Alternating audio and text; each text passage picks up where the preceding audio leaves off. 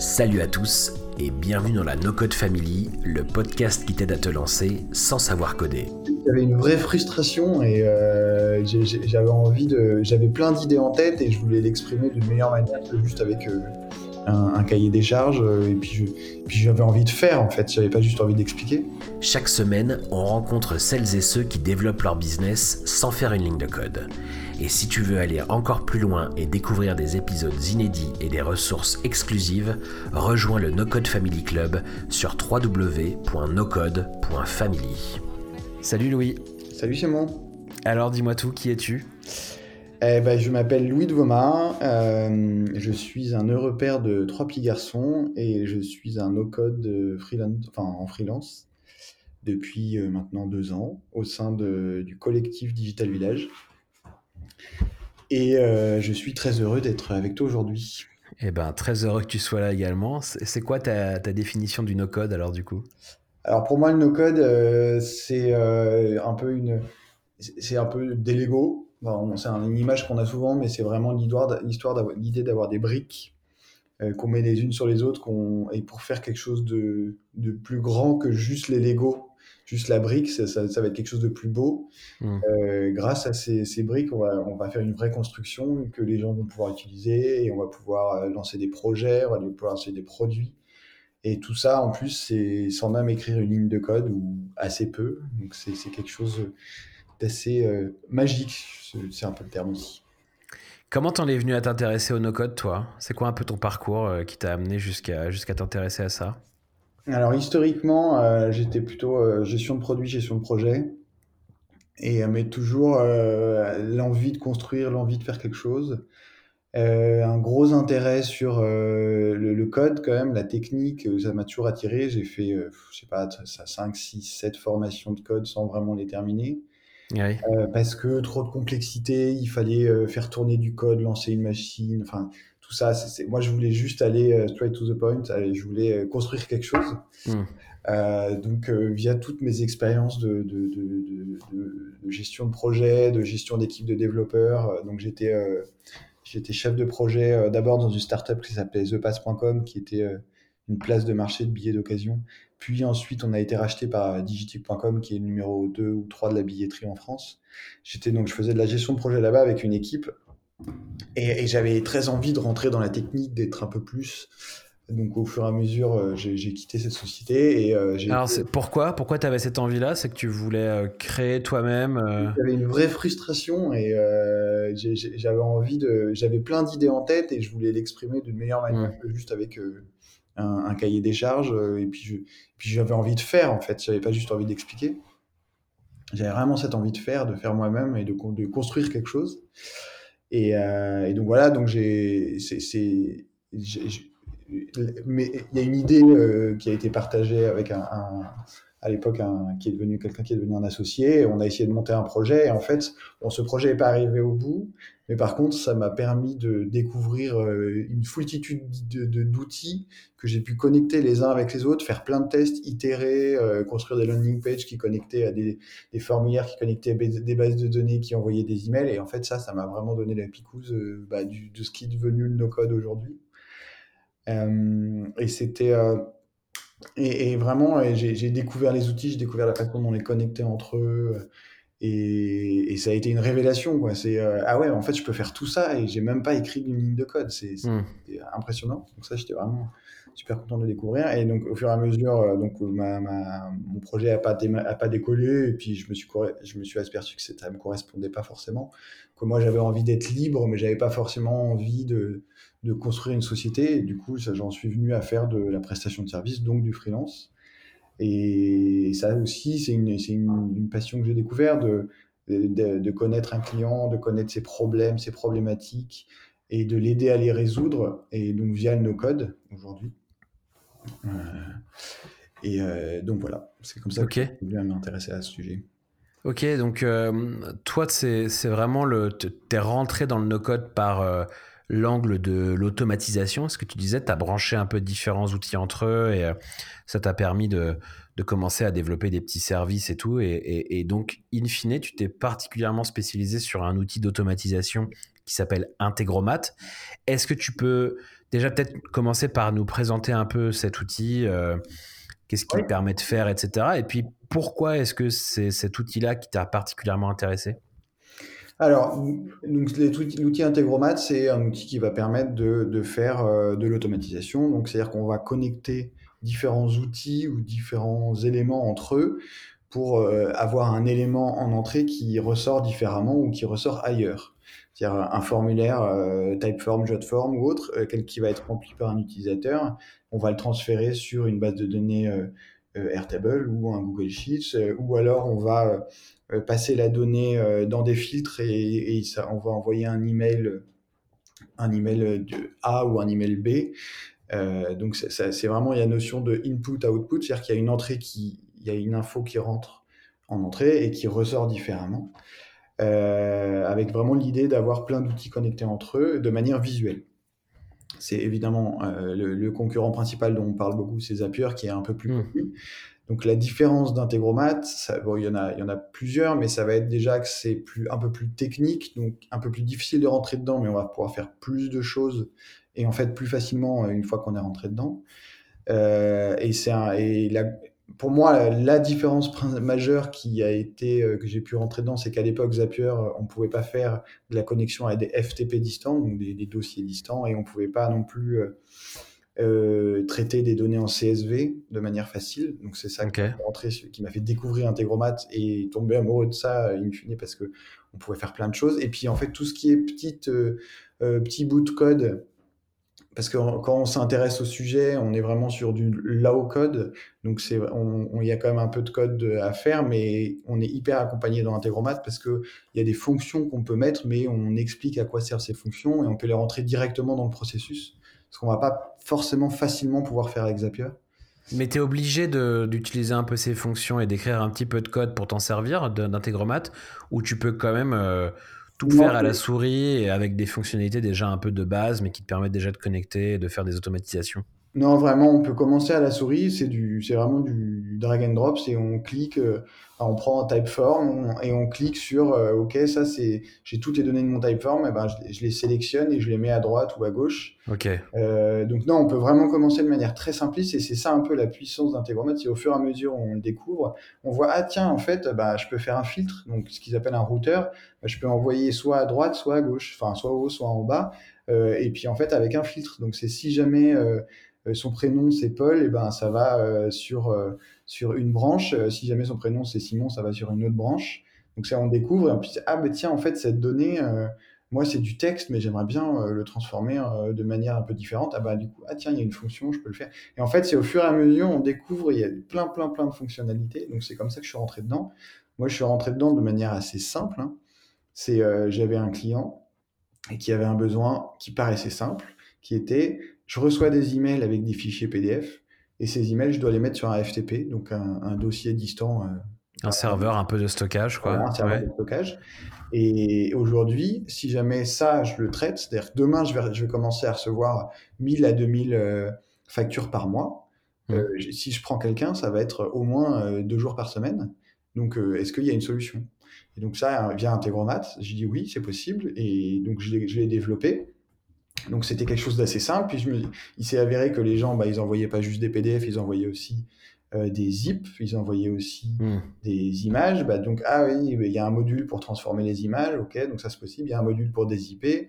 Et puis en fait, j'ai besoin de faire un renommage sur le fichier. Donc il y a des fonctions dans Integromat qui me permettent de renommer les fichiers et ainsi de suite. Et donc je suis arrivé sur un processus qui paraît assez complexe aujourd'hui, mais qui est en fait a été euh, construit petit à petit, brique par brique et qui aujourd'hui euh, traite 7000 euh, factures par mois et fait économiser au moins un plein temps. Euh, du pour des gens qui peuvent faire vraiment autre chose. Quoi. Du, okay. intéressant que de cliquer et de transférer des emails.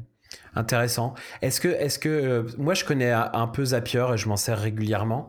Est-ce qu'on pourrait dire du coup qu'une des principales différences, c'est que dans un, je connais pas très bien Integromat, hein, donc tu me dis si je me trompe, mais est-ce qu'on pourrait dire qu'Integromat te permet de construire des, des workflows, des processus qui sont plus, plus poussés, plus riches, là où euh, Zapier euh, te permet surtout de, de, détecter un événement dans une application A et donc de réaliser une action dans une application B. Là, j'ai l'impression que les étapes intermédiaires, elles sont plus riches dans Integromat, c'est vrai ou finalement j'ai j'ai pas assez creusé Zapier peut-être? Mon sentiment euh, que, que j'ai plus de pouvoir avec Integromat que je n'ai avec Zapier. Hmm. Après, il faudrait qu'on débatte en live avec par exemple Jérémy Foucret qui lui est, est un un cadre de Zapier.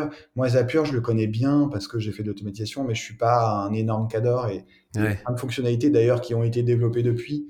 Comme aujourd'hui, moi, je suis un expert certifié Integromat, je vais vachement me focaliser sur Integromat puisque malheureusement, je vais pas avoir les possibilités de, d'être hyper spécialisé sur deux outils.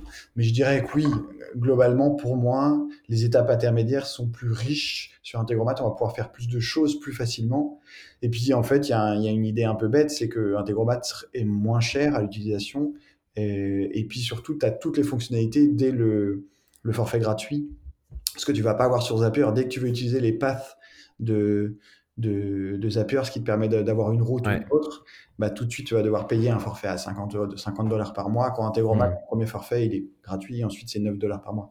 Donc, c'est aussi ça qui permet de. Je trouve qu'il est. Si tu as envie de tester deux, trois choses, euh, même à titre perso, de dire, bah, je sais pas, quand je reçois, quand on m'invite euh, euh, dans le calendrier, on, m'envoie une notification Slack, ce genre de choses, si tu as envie de tester rien que ça, au moins, tu peux le faire gratuitement assez facilement. Mmh, mmh.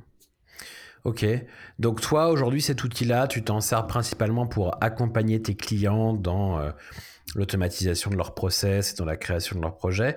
Tu mmh. nous as donné un premier exemple là d'un peu d'un client pour lequel tu as automatisé du traitement de fichiers PDF et euh, en les renommant, en convertissant certains formats pour les envoyer après sur un FTP.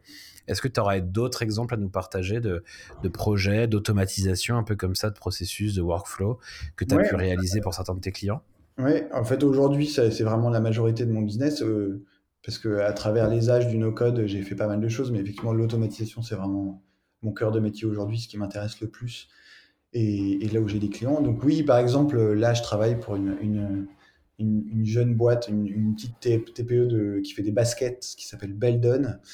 C'est deux gars super sympas et, euh, ils avaient une problématique. Euh, ils en ont plusieurs, mais on va dire ils en avaient une assez simple, c'est-à-dire ils ont beaucoup, ils ont beaucoup, ils ont des retours produits comme toute personne qui va vendre des produits en ligne, mais surtout des chaussures.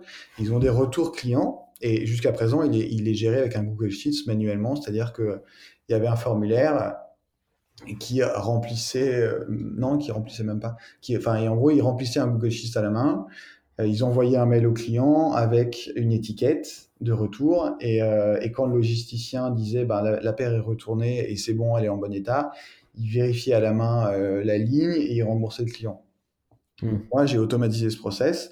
On a fait un typeform euh, qui allait récupérer les qui va récupérer les informations du client, qui lui permet de choisir sur sa commande quelle paire de baskets il veut retourner en fonction de ça, ça remplit un Airtable.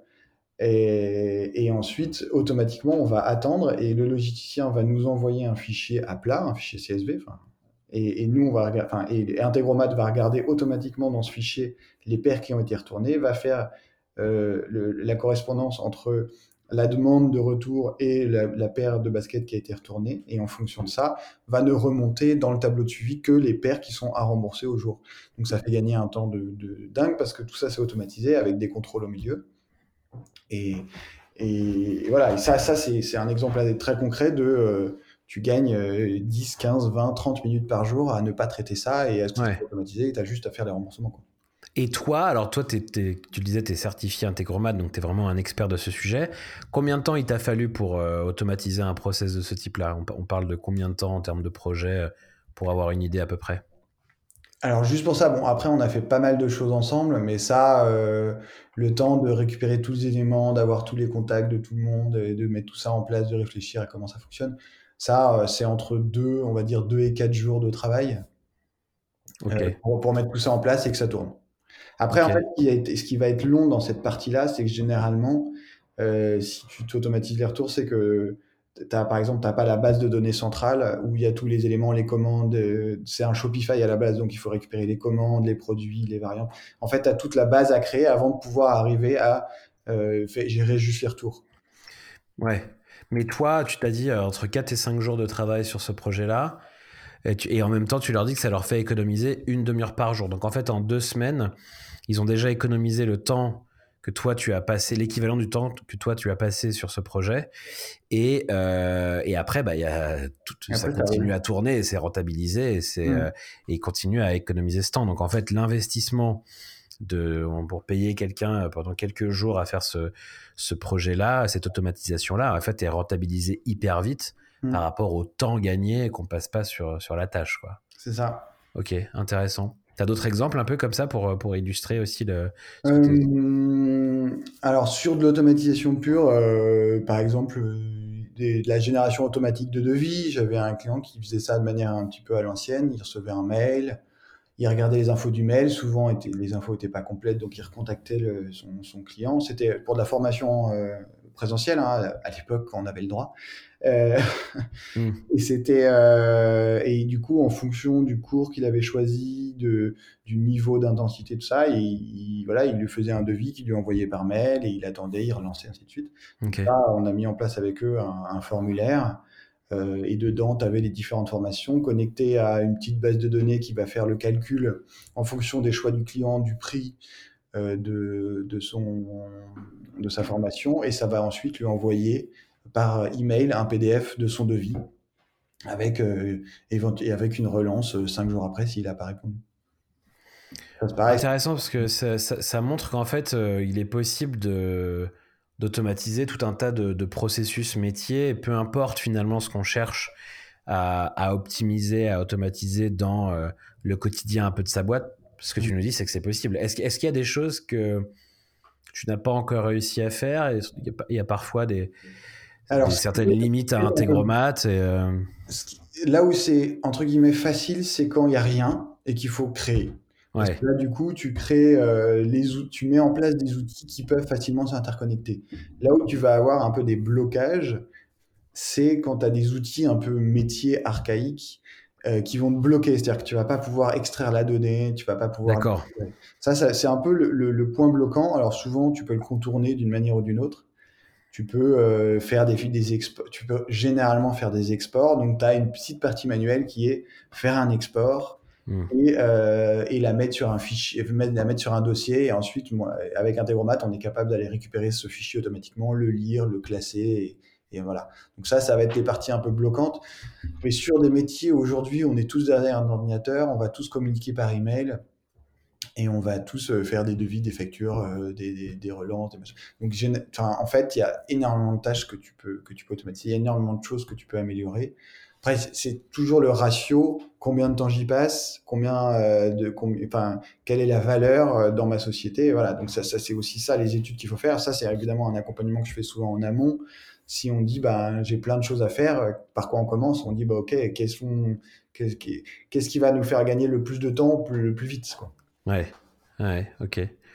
Intéressant. Euh, du coup, on a beaucoup parlé d'intégromat et on a bien vu euh, en quoi ça pouvait être utile pour automatiser enfin, tous, tous, ces processus et de façon vraiment très, très poussée, très fine, même sans avoir besoin d'avoir beaucoup de compétences techniques et juste en branchant des outils les uns aux autres.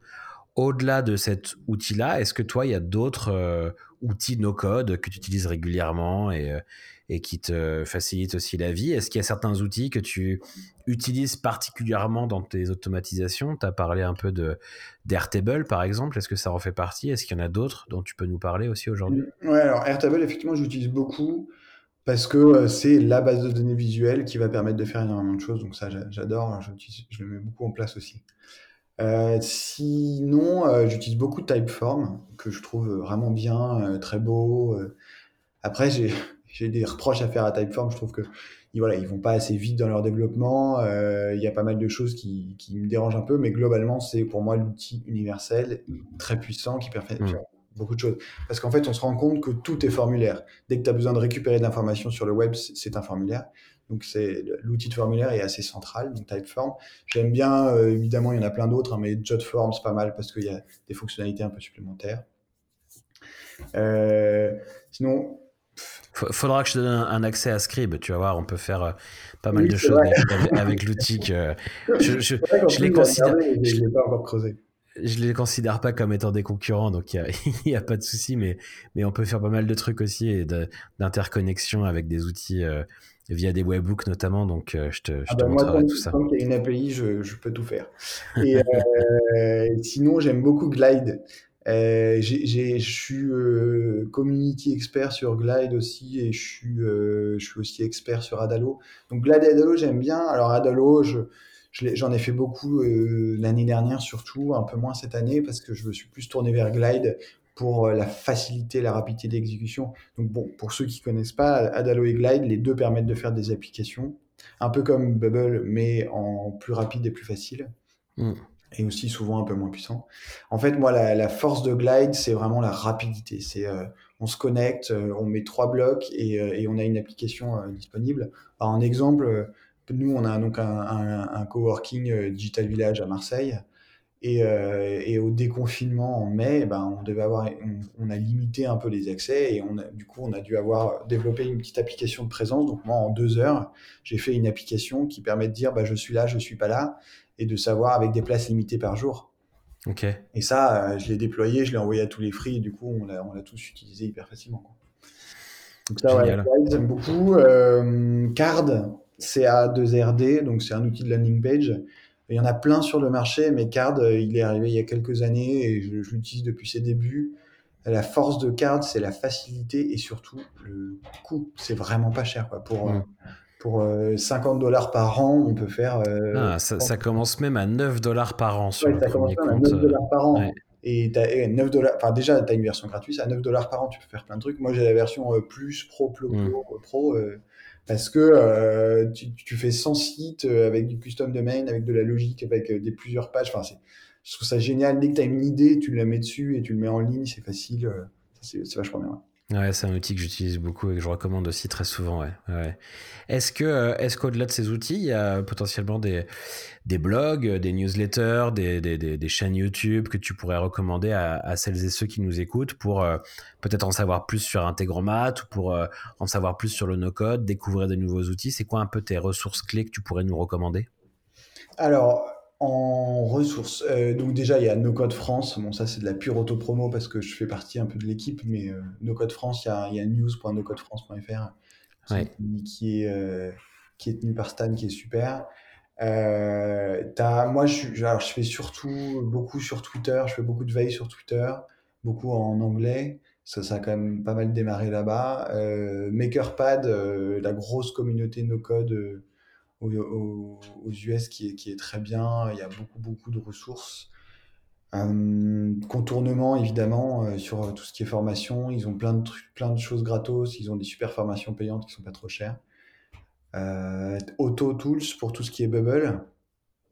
c'est Thibaut qui est aussi marseillais comme moi. Il fait un super taf.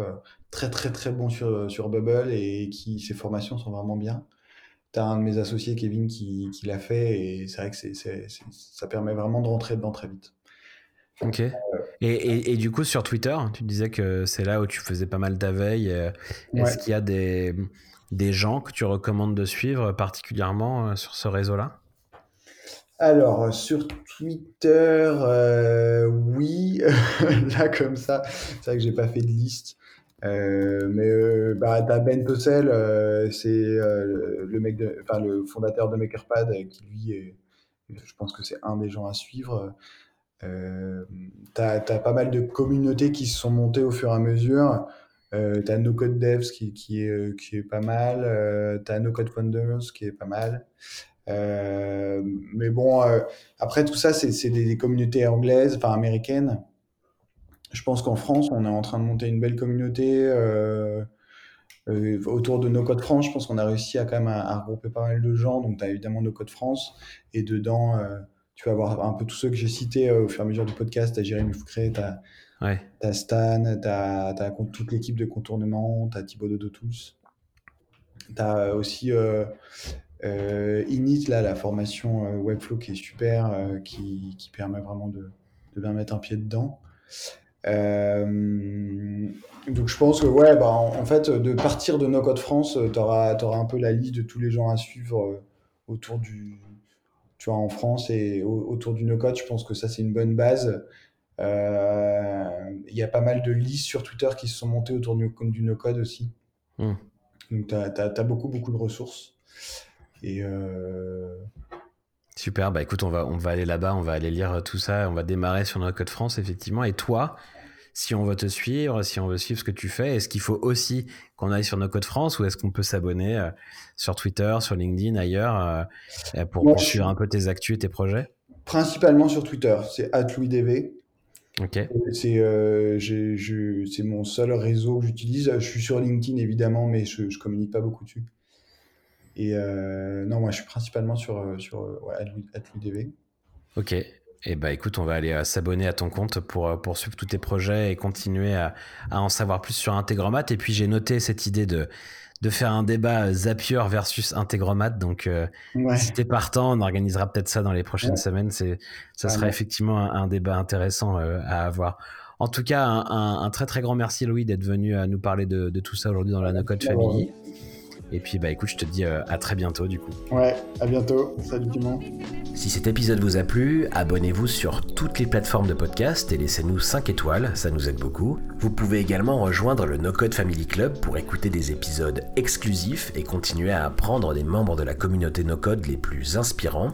Alors pour rejoindre le No Code Family Club, c'est très simple, rendez-vous sur www.nocode.family. À la semaine prochaine.